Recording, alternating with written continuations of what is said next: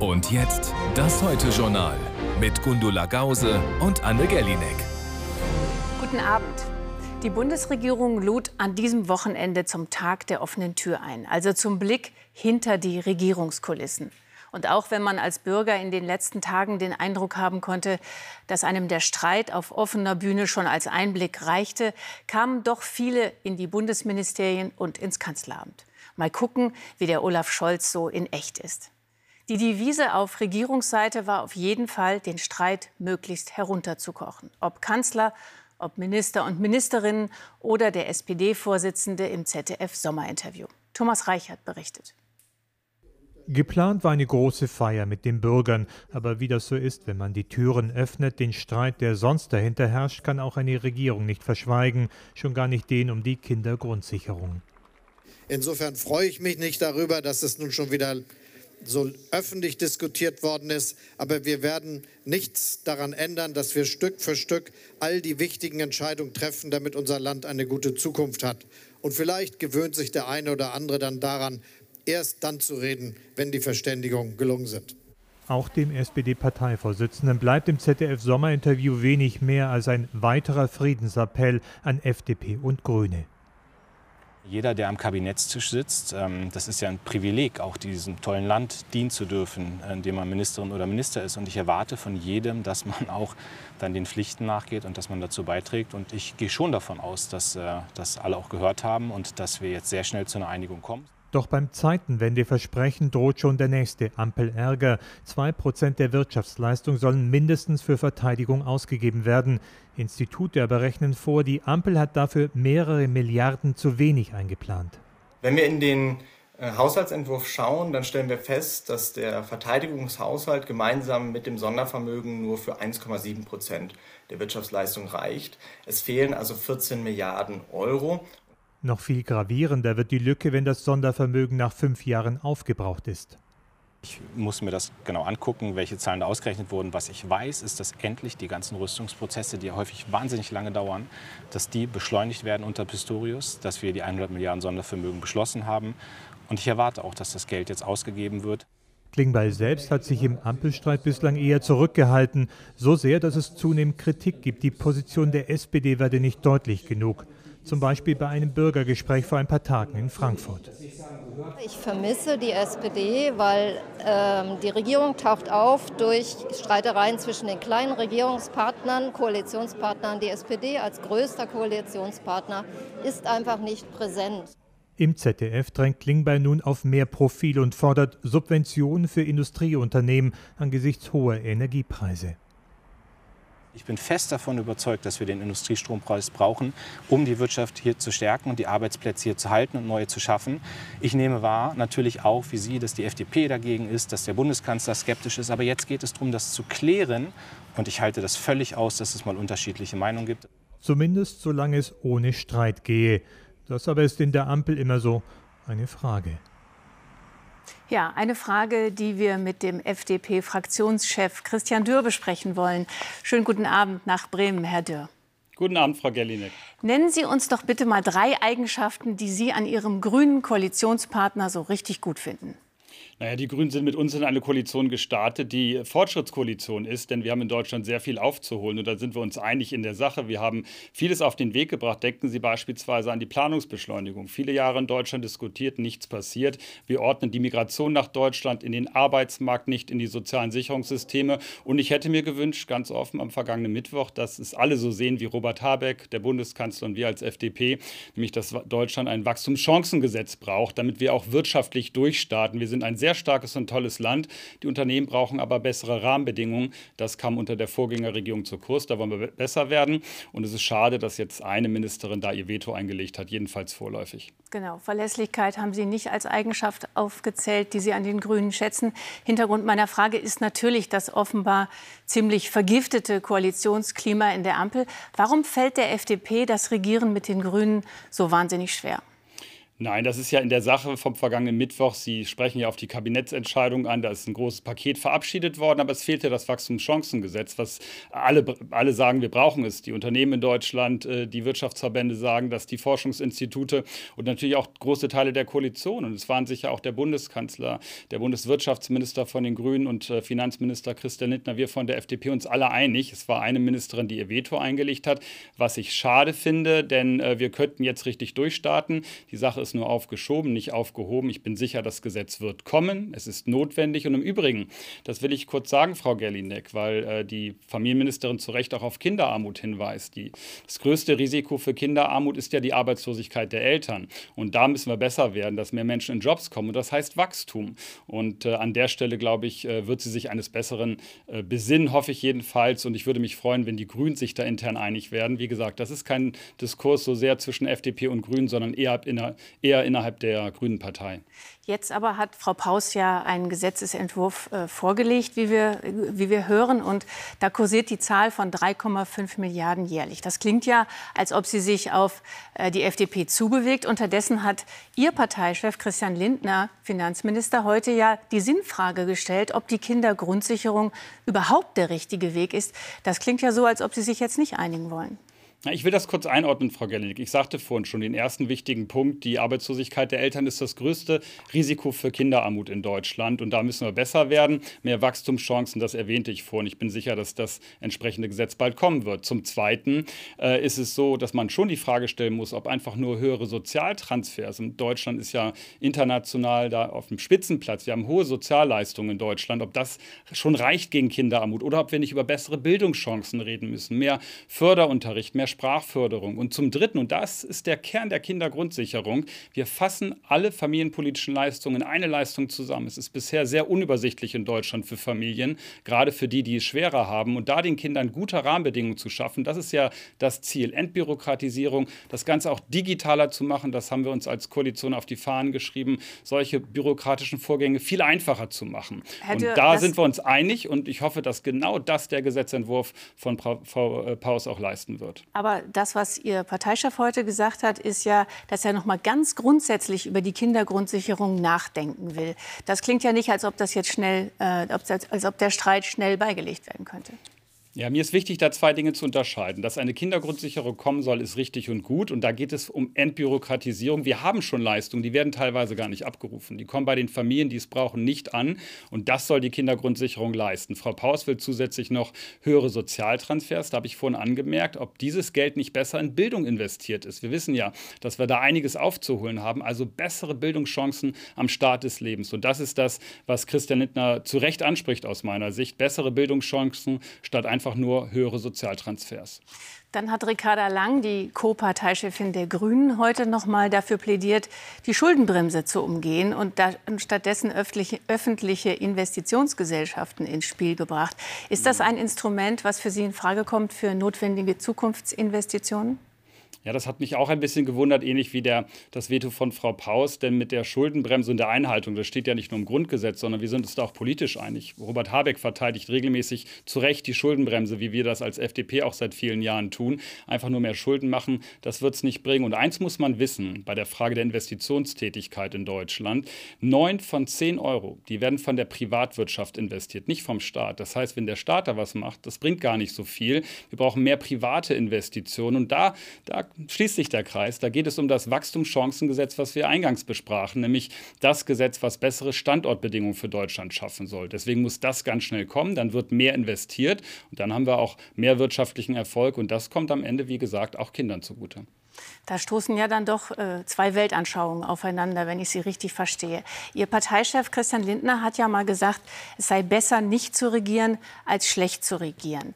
Ähm, die Bürger finden, dass die Ampel im Moment sehr schlecht regiert. Wie lange geben Sie der Koalition noch? Diese Koalition macht im Grundsatz eine sehr gute Arbeit. Äh, das Problem war wirklich am vergangenen Mittwoch, dass eine Ministerin ein Gesetz angehalten hat. Und das war, ich glaube, Lars Klingbeil sagte es heute im Sommerinterview bei Ihnen auch, der SPD-Chef, das war ein grober Fehler und unverständlich, weil wir waren uns bei allen anderen Dingen, denken Sie beispielsweise an das Thema äh, mehr äh, Entbü oder Entbürokratisierung bei Solaranlagen und so weiter und so fort. Da ist ja am Mittwoch viel beschlossen worden, mehr Unterstützung für Start-ups, bessere Rahmenbedingungen und so weiter. Also gibt es viel Einigkeit in der Sache und es ist jetzt ärgerlich, dass ein Punkt dann äh, aussieht wie Streit nach außen. Das hätte man hinter den Kulissen klären müssen. Deswegen wundert mich, dass Frau Paus das so öffentlich gemacht hat. Und mein Eindruck ist, Frau Gerlinek, innerhalb der Grünen gibt es da unterschiedliche Ansichten, unterschiedliche Lager. Deswegen ist sich die Koalition im Prinzip einig. Und mein Appell lautet, dass die Grünen sich intern einig werden. Und ich glaube, dann wird das Bild nach außen der Koalition auch deutlich besser. Christian Dörr sagt, die Grünen sind schuld. Wenig überraschend für einen FDP-Fraktionschef. Vielen Dank für das Gespräch und einen schönen Sonntagabend. Ich danke Ihnen, Frau Gerlinek. Und hier geht es weiter mit den Nachrichten und Gundula Gause. Und die beginnen mit den Waldbränden auf Teneriffa. Der Feuerwehr gelingt es nur in einzelnen Brandabschnitten, die Flammen einzudämmen. Insgesamt breiten sich die Brände auf Teneriffa weiterhin aus. Mittlerweile sind rund 10.000 Hektar Land zerstört. Starker Wind und anhaltend hohe Temperaturen erschweren die Löscharbeiten. Ganze Ortschaften im Nordosten Teneriffas wurden evakuiert. Urlauber im Süden der Insel sind nicht betroffen. Die Polizei ermittele auch in Richtung Brandstiftung, erklärte der Regionalpräsident. Und auch in Kanada brennt es weiterhin an über 1000 Stellen. Dort verschärft sich die Situation, weil sich in British Columbia zwei große Waldbrände zu einem riesigen Feuer von mehr als 40.000 Hektar vereint haben sollen. Aber auch aus Kanada gibt es bislang keine Berichte über Todesopfer. Denn auch dort ordnen die Behörden Evakuierungen an. Überschattet vom Mord an einem Oppositionskandidaten findet im politischen instabilen Ecuador die erste Runde der Präsidentschaftswahlen statt, unter großen Sicherheitsvorkehrungen. So wurden an den Wahlbüros Soldaten zur Absicherung eingesetzt. Als Favoritin gilt die 45-jährige Luisa González aus dem linken Lager. Beobachter rechnen mit einer Stichwahl im Oktober. Dänemark und die Niederlande werden der Ukraine F-16 Kampfjets liefern. Zuvor hatte Washington die Genehmigung für die Entsendung der US-Jets erteilt. Der ukrainische Präsident Zelensky dankte beim Besuch beider Länder für die Unterstützung. Dänemarks Ministerpräsidentin Frederiksen zufolge werden derzeit 70 ukrainische Piloten an F-16 in Dänemark ausgebildet. Zelensky rechnet mit 42 der Jets. Wann genau genau sie geliefert werden, ist noch unklar. Russlands erste Mondmission seit fast 50 Jahren ist gescheitert. Eigentlich sollte die Raumsonde Luna 25 morgen auf dem Mond landen.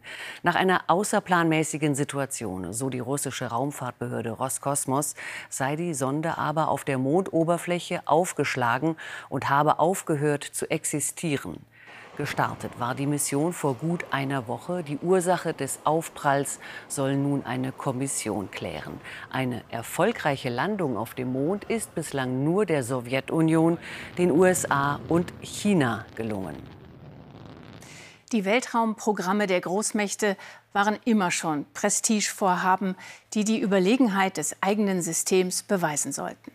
Der Start der russischen Mondsonde Lunar 25 ist da keine Ausnahme. Sollte er doch zeigen, dass Russlands Raumfahrt trotz Sanktionen zu Höchstleistungen fähig ist. Die Botschaft auch, wir, Russland, lassen uns nicht unterkriegen. Nicht in der Ukraine, nicht im Weltraum.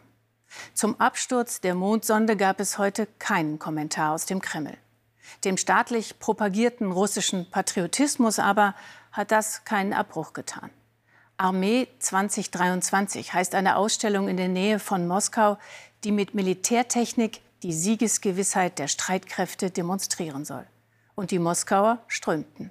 Armin Körper berichtet. Ich bin Patriot steht da geschrieben und Patrioten sind hier viele. Vor den Toren Moskaus können die heute in Augenschein nehmen, was das größte Land der Welt waffenmäßig zu bieten hat. Alle Jahre wieder findet dieses Spektakel statt, dieses Mal überschattet von einem Ereignis, das im Nachbarland Ukraine stattfindet und niemand hier beim Namen nennt. Es ist beeindruckend stark und kraftvoll. Man sieht sofort, dass wir unseren Staat verteidigen können, dass es Grenzen gibt, die niemand jemals überschreiten kann.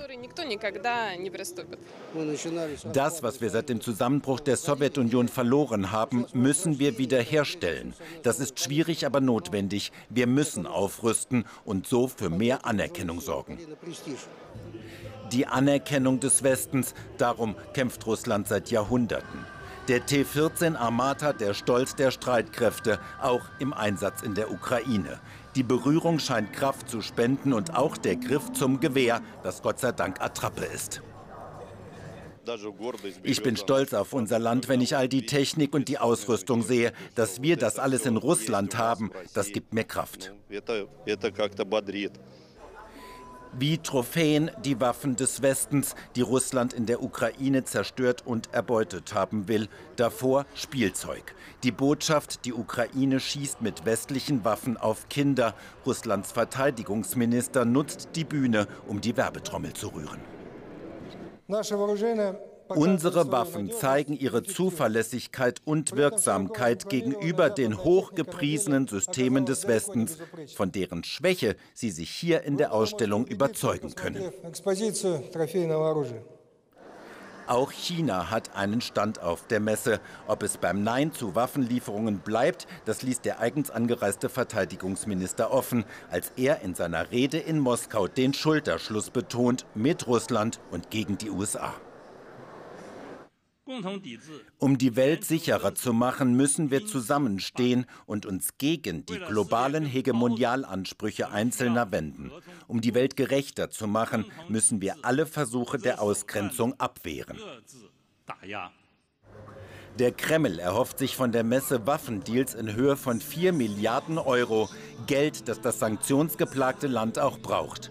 Für seine Militäraktion, die heute keiner hier beim Namen nennt. Und um seinem Volk das Gefühl der Überlegenheit zu geben im jahrhundertealten Kräftemessen mit dem Westen.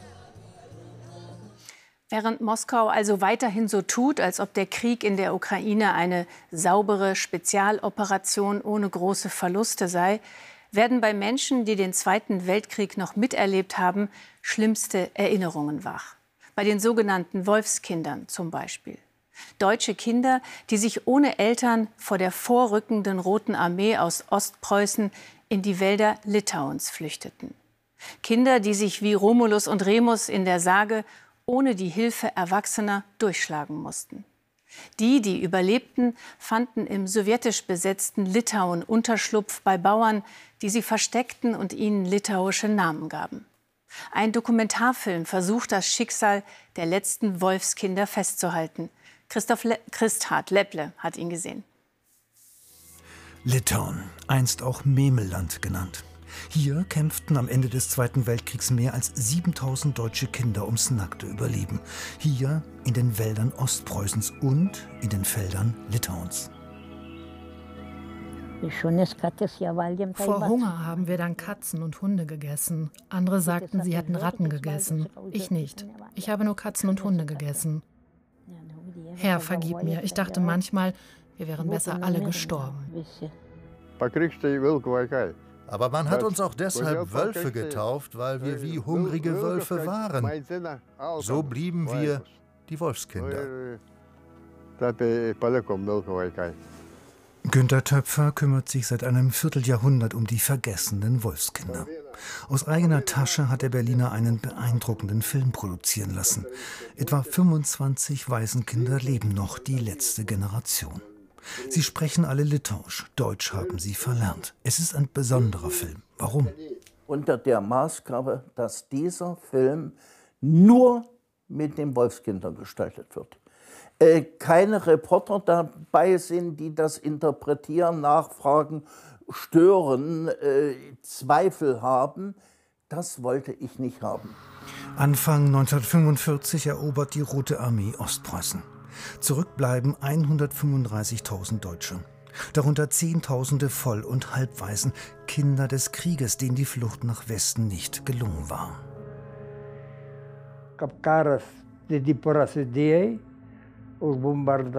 Der Krieg kam zu uns, die Russen bombardierten uns, überrollten uns sozusagen und jagten uns fort. Im Krieg gab es keine Särge mehr. Meine Schwester legten sie im Schweinetrog obendrauf. Viele Wolfskinder suchen in Litauen Schutz. Nicht wenige Bauern retteten sie. Oft entschied das reine Glück. Der Preis? Die Kinder durften kein Wort Deutsch sprechen. Sie wurden litauisch. Es gab gute Menschen und es gab schlechte. An den Schlechten lag es, dass ich im Wald übernachten musste. Ich habe auch auf Friedhöfen geschlafen. Auch nach der Wende hat den Wolfskindern offiziell niemand geholfen. Die deutschen Behörden zahlten keine Entschädigung. Begründung, die Kinder waren nicht interniert, sie lebten frei in den Wäldern. Es ist eine so schäbige Haltung gegenüber diesen armseligen Kindern, die wirklich an nichts Schuld haben. Dreimal drei ist neun, weiß ja, wie es meine. Zehn Zippelnetz, bleib stehen, bleib stehen. Sie retten 60, retten 60. Wolfskinder, ein Film, der wirklich unter die Haut geht. Und wir machen weiter mit Nachrichten und die kommen vom Sport, Gundula.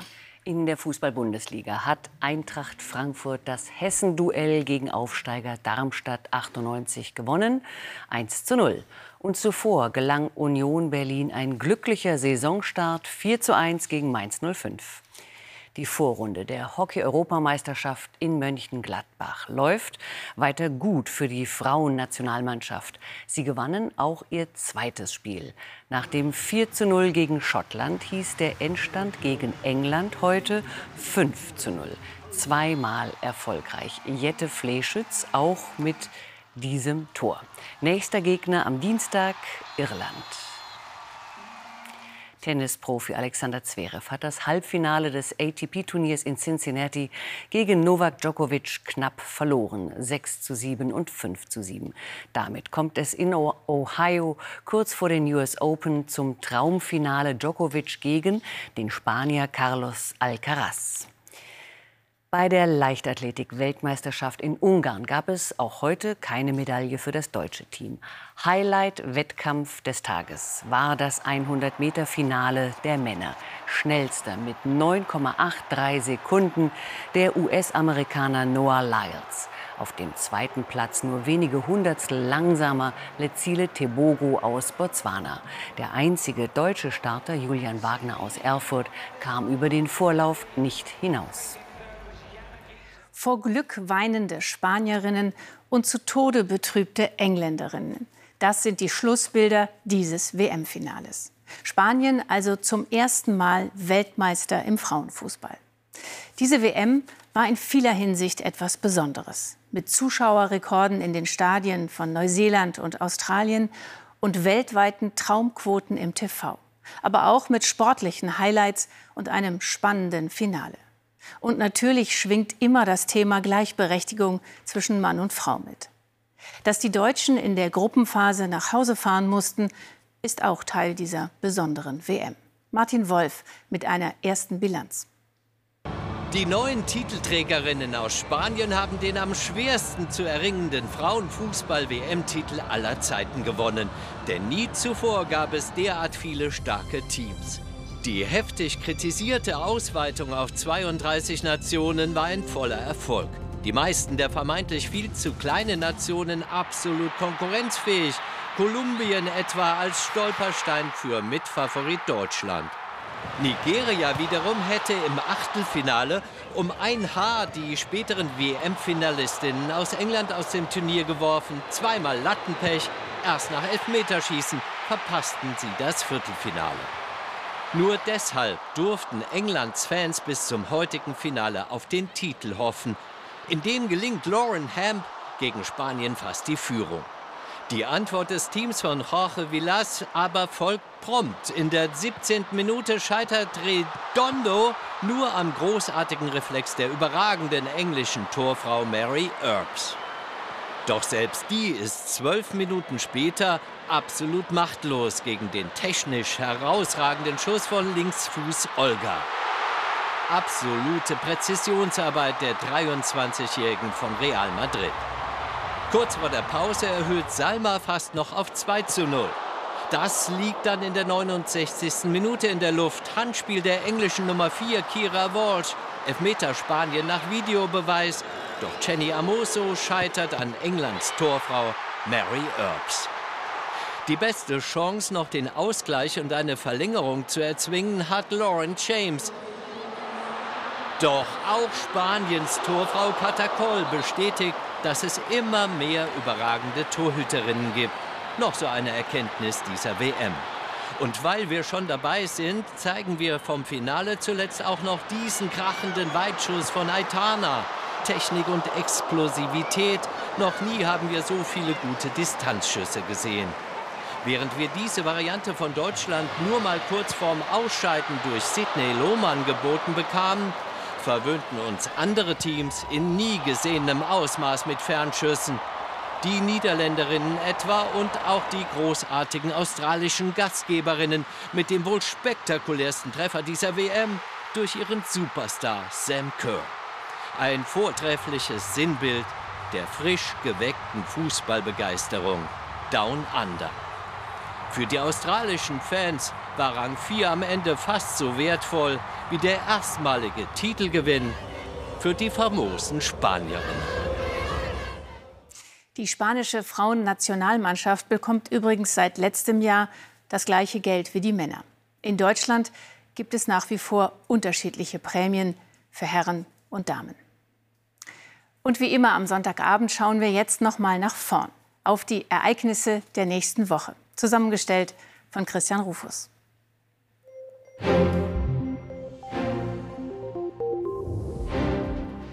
Erst Hitze und Dürre und dann sehr viel Regen zuletzt. Die deutschen Landwirte schauen mit gemischten Gefühlen auf die Ernteergebnisse in diesem Jahr. Am Dienstag gibt es die ersten Zahlen. Der Getreide- und Obsternte etwa hat der nasse Sommer nicht gerade gut getan. Ebenfalls am Dienstag kommen die sogenannten BRICS-Staaten zusammen. Russland, Indien, Brasilien, China und Südafrika beraten zwei Tage in Johannesburg, unter anderem, ob sie weitere Mitglieder in das Bündnis aufnehmen wollen. Chinas Präsident Xi reist an. Putin wird sich nur per Video zuschalten, wegen eines laufenden internationalen Haftbefehls. Am Mittwoch wollen wieder tausende Computerspielfans zur Gamescom nach Köln, um die neuesten Trends zu sehen und bis Ende der Woche anzuspielen. Die Gaming-Unternehmen sind in den Corona-Jahren auch in Deutschland stark gewachsen.